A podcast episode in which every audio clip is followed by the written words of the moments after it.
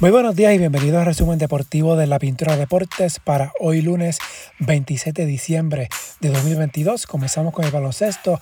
Primero en la NBA, en la acción del día de Navidad, Dallas venció a los Lakers 124 a 115. Luka Doncic 32 puntos, 9 rebotes, 9 asistencias. Christian Wood 30 puntos por los Lakers. LeBron James 38. Antes del juego, los Mavericks revelaron la estatua en honor a Dirk Nowitzki en las afueras del Coliseo, mientras Boston venció a Milwaukee 139 a 118 en partido entre los equipos con las mejores dos marcas en toda la liga. Jason Tatum 41 puntos, Giannis Antetokounmpo por los Bucks 27 puntos, 9 rebotes, Golden State superó a Memphis 123 a 109, Jordan Poole 32 puntos en 29 minutos, salió de juego por dos faltas técnicas, Draymond Green 13 rebotes, 13 asistencias, Jamoran por los Grizzlies 36 puntos, 8 asistencias, 7 rebotes. En otros juegos, Filadelfia se apuntó su octava victoria consecutiva al vencer a los Knicks de Nueva York 119 a 112, mientras en la madrugada Denver superó a Phoenix. Para hoy lunes hay 7 juegos en calendario, lo más llamativo, Brooklyn visita Cleveland a las 8 de la noche, este juego va por NBA TV. En la ACB, esta semana, entre el martes a viernes, se juega la jornada 13. Mañana martes 27 tres partidos en calendario. Basconia visita a Río Breogán, el líder Real Madrid estará en Bilbao, mientras Valencia estará visitando a Gran Canaria. En la Euroliga, la jornada 16 de esta semana se juega entre jueves y viernes. El jueves hay cinco partidos. De lo más destacado, Real Madrid visita Basconia, Anadolu Efes, a Maccabi Tel Aviv, Sajiris Kaunas visita a Mónaco. La tabla de posiciones está bien interesante en la Euroliga. Fenerbahce, Real Madrid, Basconia, Barcelona y Mónaco. Estos cinco equipos tienen marca de 10 y 5. Le sigue Olympiacos con 9 y 6. En el séptimo lugar, Anadolu Efes empatado con Maccabi Tel Aviv con 8 y 7. En noveno y décimo lugar, Sajiris Kaunas y Vena de Belgrado también con marca de 8 y 7. En el béisbol, en las grandes ligas, durante el fin de semana, The Athletic publicó que los Mets de Nueva York y el agente de Carlos Correa sostienen conversaciones sobre la condición física del jugador por la lesión de tobillo que requirió cirugía hace varios años. Hasta el momento los Mets no han firmado el contrato por 12 años y 315 millones de dólares que pactaron a inicios de la semana pasada. Correa y los Mets llegaron a un acuerdo el miércoles después que los gigantes de San Francisco no siguieron adelante con el proceso para finalizar un contrato de 350 millones de dólares y 13 años debido a preocupaciones con la lesión, según dijeron personas con conocimiento de la negociación. Mientras en notas del Clásico Mundial de Béisbol, Cuba ha recibido permiso de Estados Unidos que le permitirá incluir beisbolistas que juegan en las grandes ligas en la selección nacional que participará en el clásico el próximo mes de marzo. Andy Ibáñez de Detroit y Joan López de los Mets son algunos de los cubanos que confirmaron su presencia en la nómina cubana para el torneo el clásico se jugará del 8 al 21 de marzo del próximo año.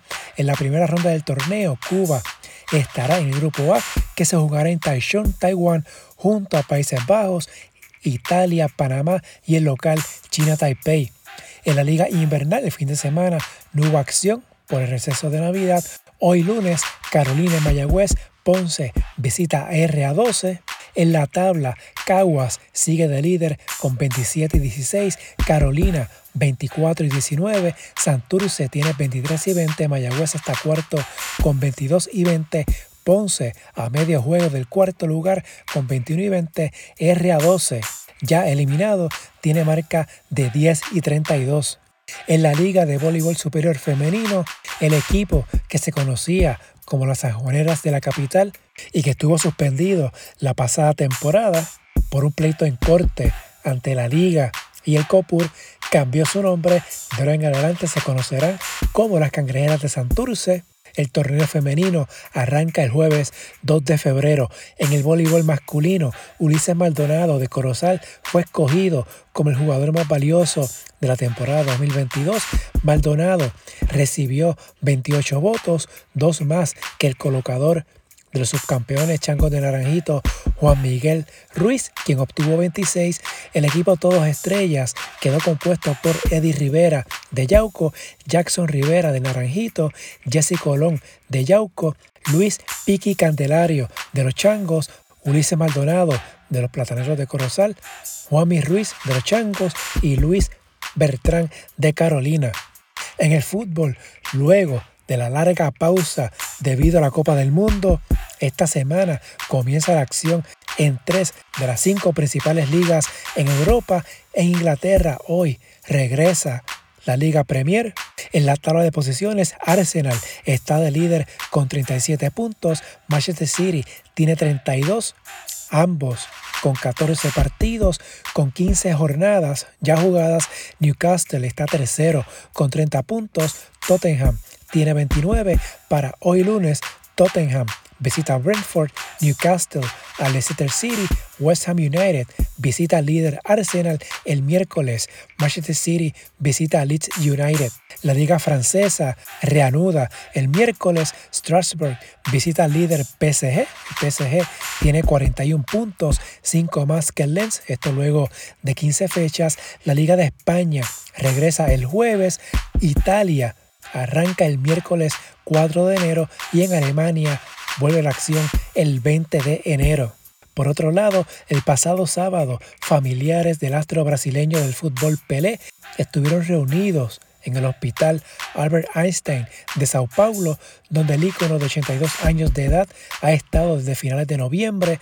Los médicos dijeron hace unos días que el cáncer que padece Pelé había avanzado, añadiendo que el tres veces campeón del mundo se encuentra recibiendo mayores cuidados debido a disfunciones renales y cardíacas.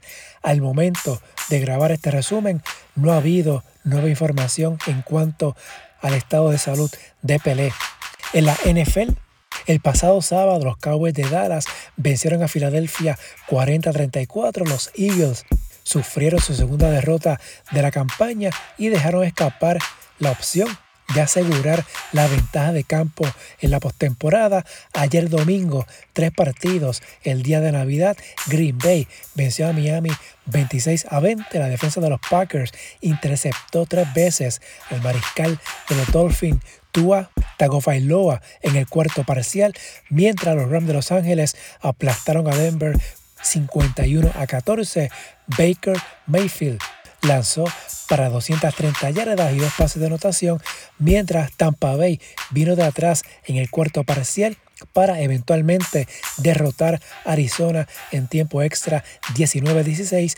Importante victoria para los Bucks, que ahora tienen marca de 7 y 8, líderes en la división sur de la Conferencia Nacional, con un juego de ventaja sobre Carolina y New Orleans, ambos con 6 y 9.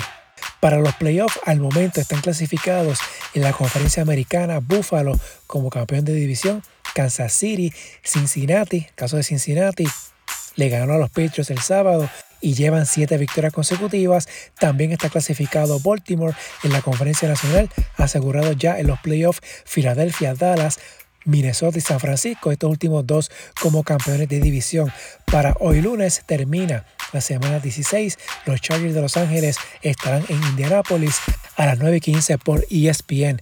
En otras notas, en el golf, el pasado sábado falleció Kathy Whitworth, la golfista con la mayor cantidad de triunfos para cualquier mujer en la gira profesional. Whitworth, quien fue la primera mujer en ganar un millón de dólares en la gira, obtuvo 88 victorias en su carrera en un periodo de 25 años.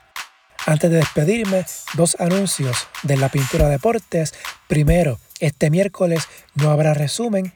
La próxima edición de resumen estará publicando el próximo viernes. El jueves estará subiendo el último episodio de este año del Pintura Podcast. Tendré de invitado al dirigente de la Selección Nacional Femenina de Baloncesto, Jerry Batista.